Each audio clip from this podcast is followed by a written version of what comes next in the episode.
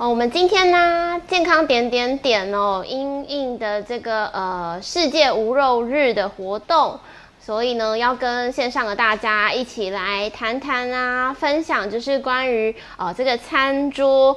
的绿色响宴，这是我们的主题哦。那大家今天的这个活动里面啊，假使说有一些关于呃一些我们目前很流行的这种呃。减碳饮食啊，或者是说呢无肉饮食有一些问题的话，都欢迎大家可以留言。那我这边会来做个呃回应。好，那首先呢，我想要来跟大家做个介绍一下哈。呃，我姓简，我叫简日化营养师。那目前呢，在癌症关怀基金会这边呢，是呃会做这个小乐活的这健康教育、食欲的这个宣导。好，那其他的话，其实我个人也蛮喜欢分享一些关于营养的知识或是一些讯息，所以大家如果有兴趣的话，除了在呃癌症关怀基金会的这个网站上啊，可以有一些文章相关连接外，大家也欢迎到网络上去搜寻一下。好，那跟各位就是线上的朋友来分享一下，我们今天的直播重点是什么哈？首先呢，第一件事情，其实除了世界无肉日哦，呃。这一阵子刚好又是感恩节的时期。那感恩节的时期，其实大家嗯，虽然是比较是西方会过的这个节日，但事实上啊，其实也蛮多餐厅啊，或是有一些呃业者都会推出感恩节相关的这个活动。那会发现说，哎，饮食上是不是有什么该去做注意的哦？所以因应这样的一个呃节日哦。要来跟大家提提看，我们现在饮食习惯该注意的细项。那第二个呢，大家可以帮我看到投影片，就是世界无肉日哦。我们打造出绿色的餐桌，为什么会有这样的议题哦？好，那第三部分呢，就是要来跟大家讲，其实是绿色餐桌里面这几年呢，其实可以看到像很多的这个呃报章杂志会做报道，或者是说一些呃知名的这种连锁餐厅，他们其实都推出了植物肉这样的一个品相。那植物肉究竟怎么挑选？那市售的植物肉有没有什么隐藏的问题需要注意？我们会在第三个部分跟大家来分享。最后就是，其实大家可以看到桌上的这一桌，如果刚刚打开直播，应该有发现，好，要跟大家来分享，其实自己就可以做植物肉，我们要来做一个彩蔬植物肉，好。那首先呢，想来跟大家先谈谈一下哦，就是感恩节啊，不一定感恩节，其实在十二月这整个月份啊，一直到跨年一月份，甚至到农历春节，一直都是我自己蛮喜欢过的一个节日啊。一方面其实就是啊，一年又过去了，好像很充实。那再来，好像像现在疫情又趋缓了，可能朋友会约，那就会去吃好料，或是比较频繁的出门。那大家有没有注意到一件事情？你们究竟在聚餐或是在家里的餐桌这种活动里面，到底都准备了什么些食物呢？其实有很多人会跟我反映说，哎啊，不外乎就是可能饭后要有一点糕点的东西，那大餐一定会比较油腻一些些，啊，甚至呢可能要再配个含糖的饮品哦。其实这些东西啦。虽然吃起来很悦很开心，那我常常会跟我的个案或是我的民众说，这样地雷的食物，我们可能在整个餐桌一两样就好了。不要多，不要整个餐桌全部都是哦。其实我们这一两年发现，比较是高精制糖、高饱和性脂肪哦，以及比较低纤维的饮食习惯，长时间下来，其实不管是对于慢性疾病，像大家最担心的三高，还是说呢这个癌症哦，甚至是说现在大家想要免疫做得更好的这一件事情，可能都会大大的被影响哦。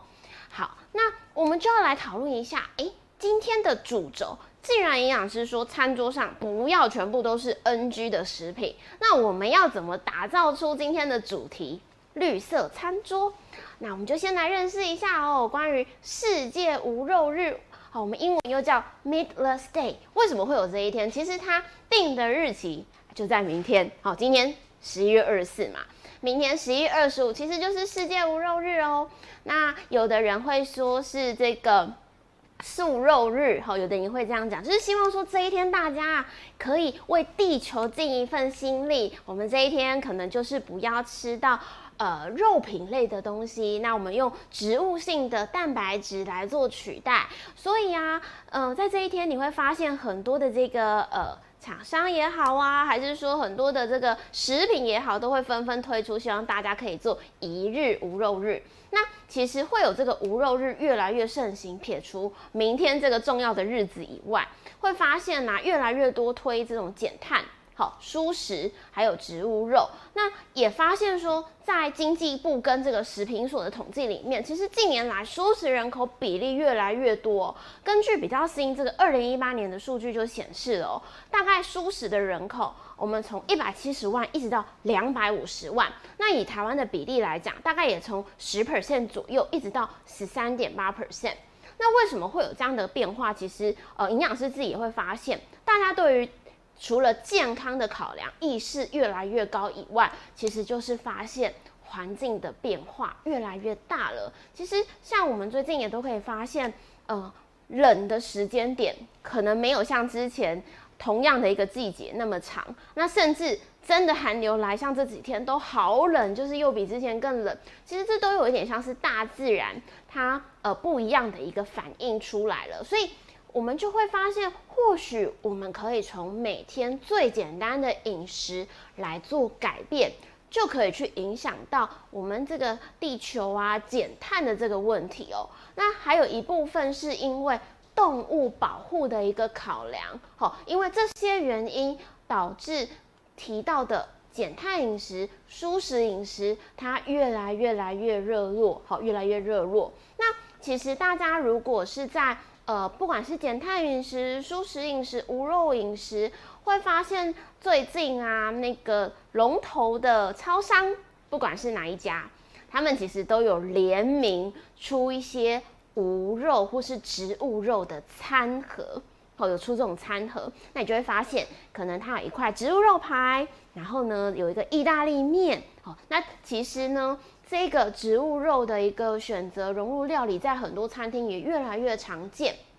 那我就会有那个粉丝，好，会有过私讯我粉砖，就询问说：“哎，营养师，因为这个呃风气很盛行，然后他自己就觉得说，或许可以试试看购买来尝尝，到底跟我们平常吃到的肉品。”口感是不是有差异？好，或者是说它虽然有兼顾健康，可是可不可以满足自己的味蕾？好，那就会想想说，那在挑选上有没有一些细节该注意？很怕说啊，为了健康，结果呢选了以后越吃越不健康。好。因此呢，想要来跟大家介绍一下这个植物肉哦，这个蛮新的肉品，它其实会被称为未来肉，好，也会被称为未来肉，英文叫 Beyond Meat。那基本上顾名思义，植物肉，你就会发现它其实蛋白质的来源呐，是以植物性的豆类为基础，好，植物性的豆类，像是我们知道的黄豆啦，好，鹰嘴豆啊。或者是说豌豆这一些豆制品，都是我们可以蛮常见到的这个基底。那因为要应应这个市场需求哦，虽然它不是像我们平常吃的肉品，可是你要有产生那个肉色，民众可能比较会觉得说，哎，它算是肉品的一种。所以市售大部分会利用甜菜根哦，去萃取像甜菜色素，好来。搭配变成它的肉色的一个来源，OK？那其实植物肉的这样的一个选择，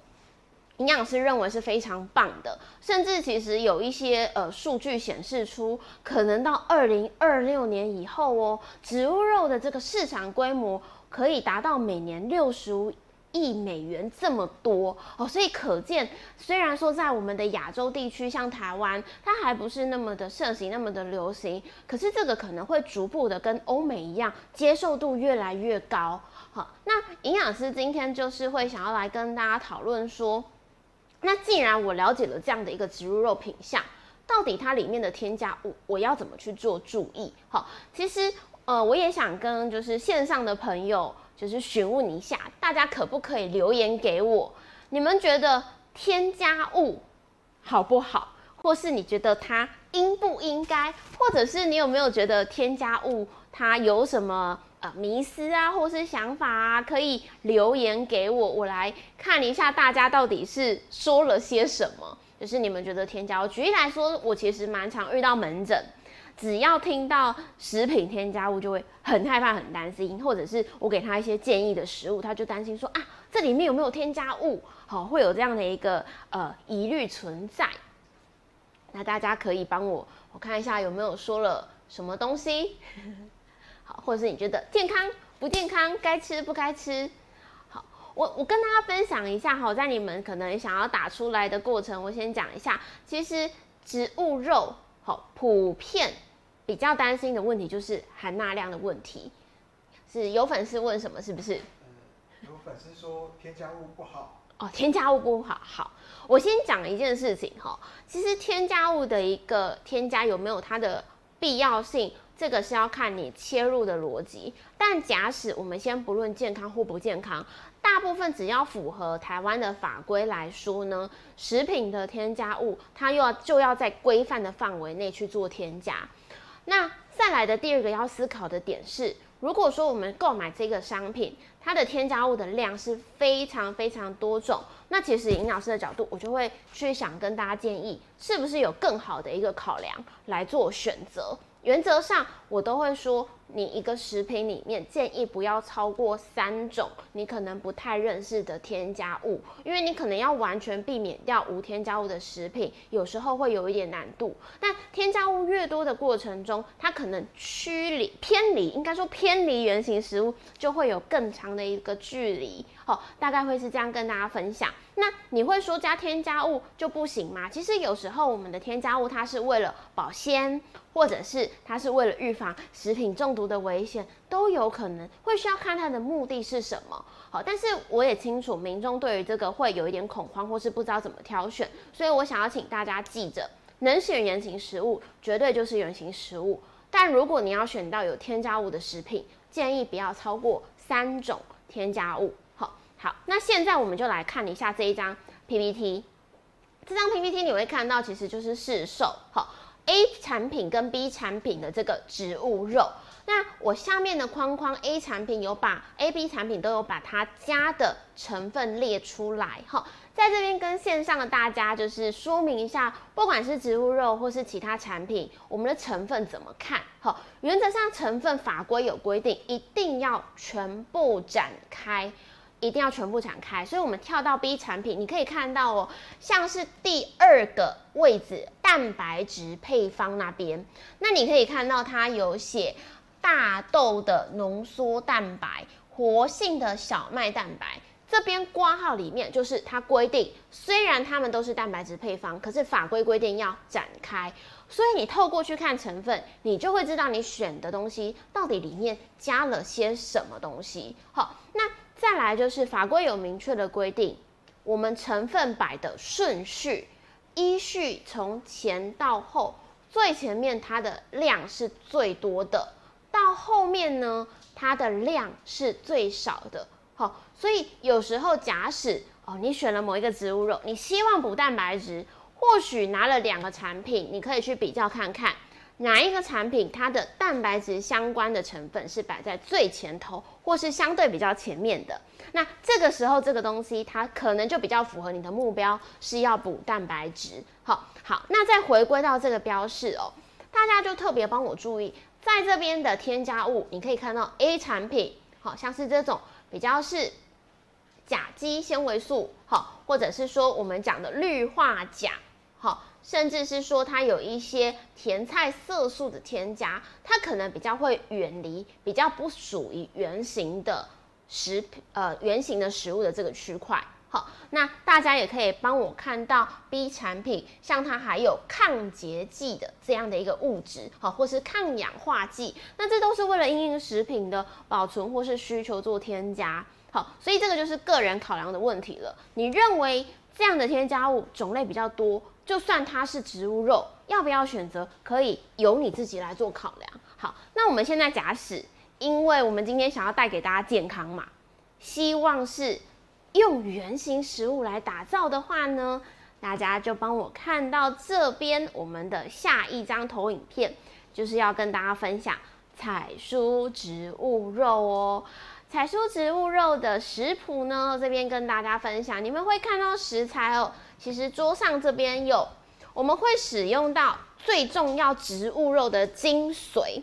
就是甜菜根。为什么？甜菜根本身的这个甜菜色素，它其实就算不是做植物肉哦，你可能跟小朋友手做一些丸子，或是手做一些呃，比如说烘焙的这种呃面包啊，或是比较是低精致的这种糕饼类，那你想要把它上色，事实上都可以运用甜菜根，因为它的色素其实蛮容易染色。那在我们的这个植物肉里面，就运用它来产生肉色的感觉。好。那再来，我们会使用到第二个精髓的食材，在前面有跟大家讲过，一定会看到的，像是鹰嘴豆，好像是鹰嘴豆。那我手上的鹰嘴豆，右边是煮熟以后，那左边是原本的颗粒状，好，鹰嘴豆。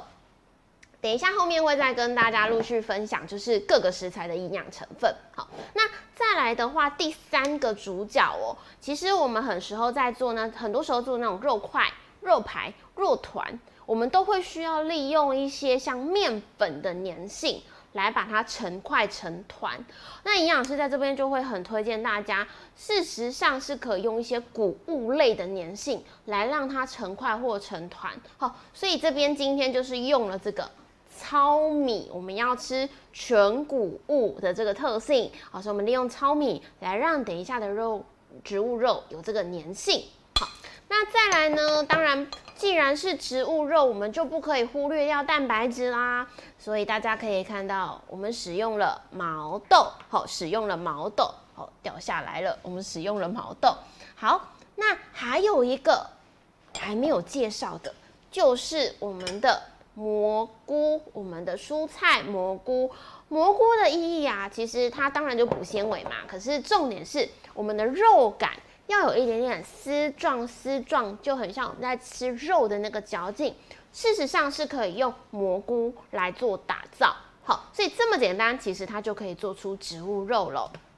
好，那大家帮我看到这个前面这边，其实就是我们已经先做好的植物肉。如果把这些刚刚介绍的食材全部打在一起以后啊，大家可以用家里的这种搅打机，好来做搅打。搅打以后，它会有这种成团的一一个团状。那我们可以依照自己想要的形状，甚至可以带着家中的小朋友，把它做成各种可爱的形状。好，甚至呢，我们可以用手捏捏成比较简单的圆形。其实有时候小朋友参与在这个制作的过程中，他的食欲。也会比较好哦，这也是有文献根据的哦。那有的时候小朋友做了，他会认为说，嗯，这是我做的，所以我要把它吃进肚子里面，也有可能比较不会偏食或是不会挑食。好，好，那我们打成这个球状以后呢，大家特别帮我注意一下下，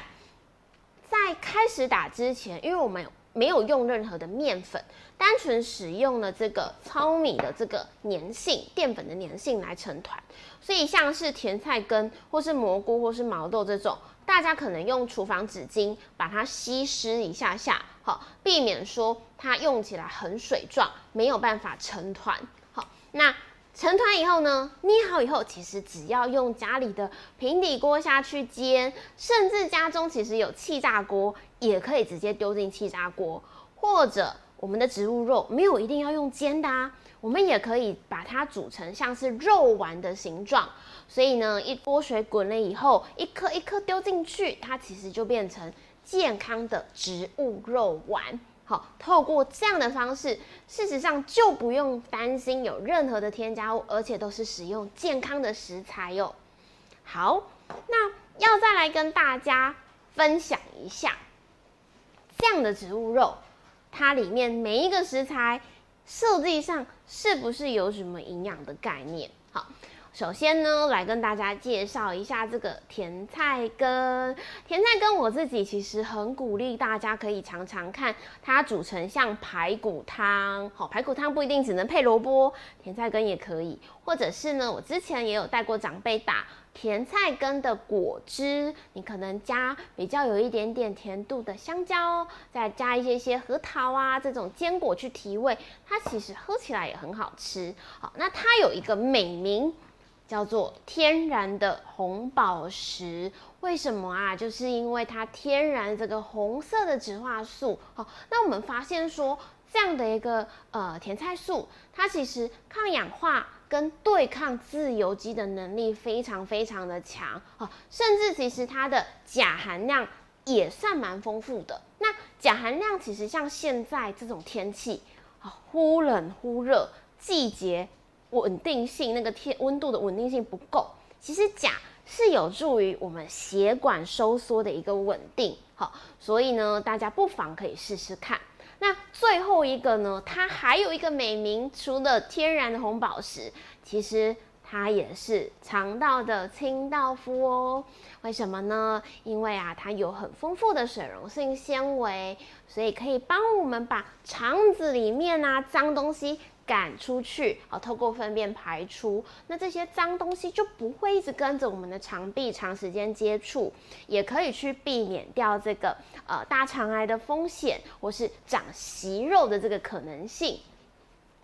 那第二个想跟大家分享介绍的就是这个呃鹰嘴豆，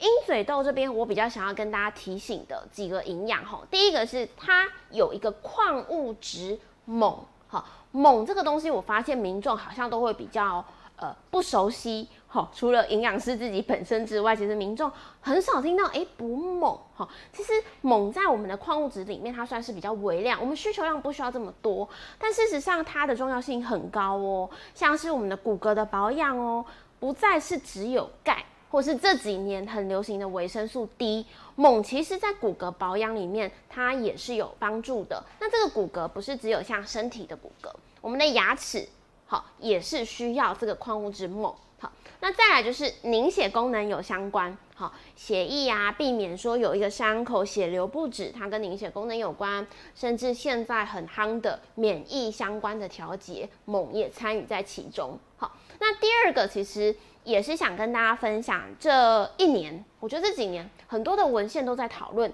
关于无麸质的饮食。如果你有正在执行的观众朋友们，我们也是可以选择鹰嘴豆作为来源，因为它也是属于不含麸质的。好，那第三个会想跟大家分享的，比较是一个料理的小撇步，像我自己除了煮这种石谷米以外，我有时候也会煮鹰嘴豆的饭。就是很简单，鹰嘴豆跟饭一起煮。但是鹰嘴豆在煮之前，我会建议大家，因为有时候我的民众会反映说：“哎，营养师，我觉得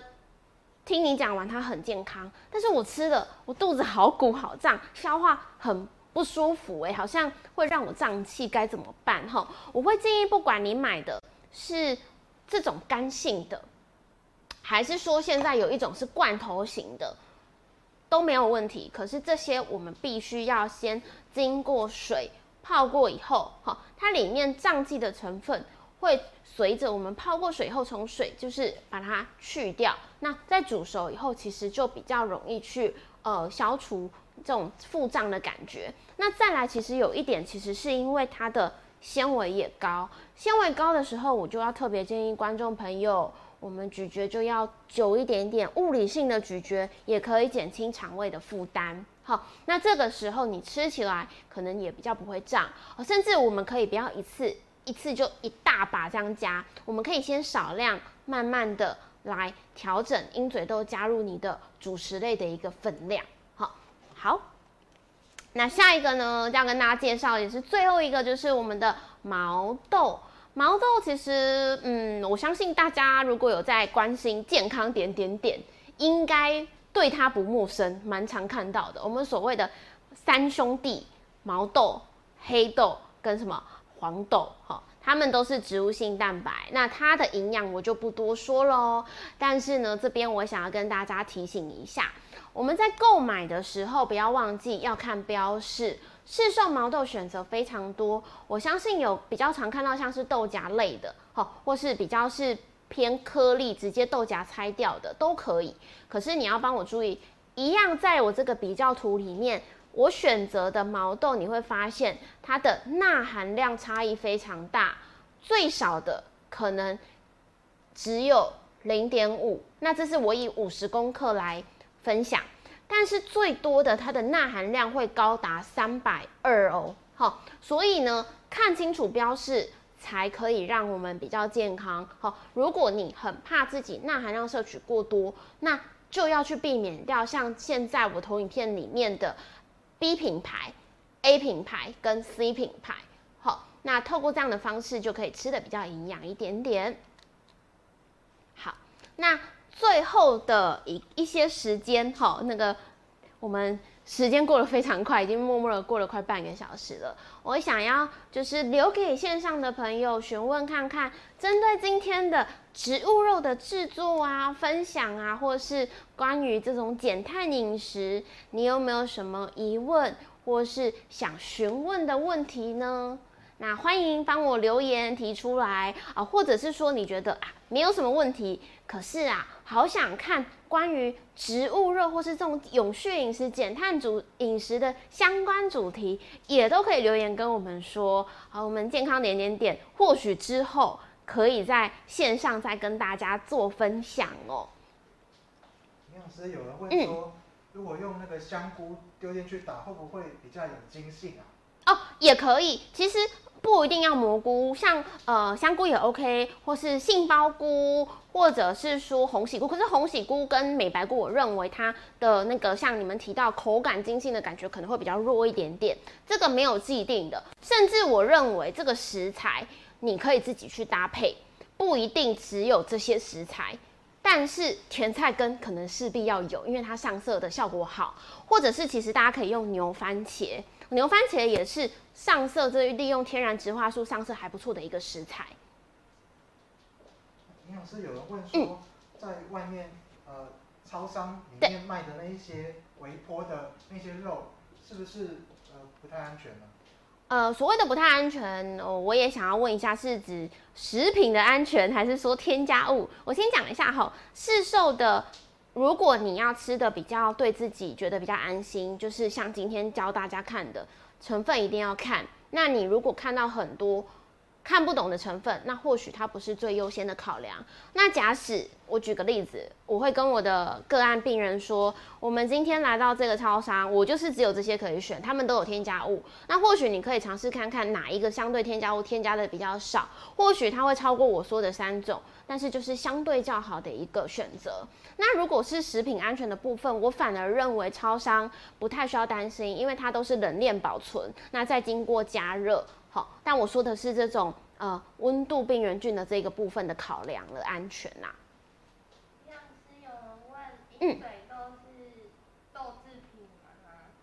豆类的来源。其实我跟你们说，鹰嘴豆啊，以目前现有的这一个呃，应该说分类上，我们不太会直接去把它区别，很明确区别说，哎，它就是全谷类，或是它就是呃蛋白质类。为什么呢？因为其实我们会说它是呃非常超级食物，它有很不错的必需氨基酸，它蛋白质量。也是算高，然后再来是它也有很不错的纤维跟淀粉，好，所以我是认为啦，不太需要去特别把它区别在某一种食物的类别类，但是很适合融入我们的饮食习惯。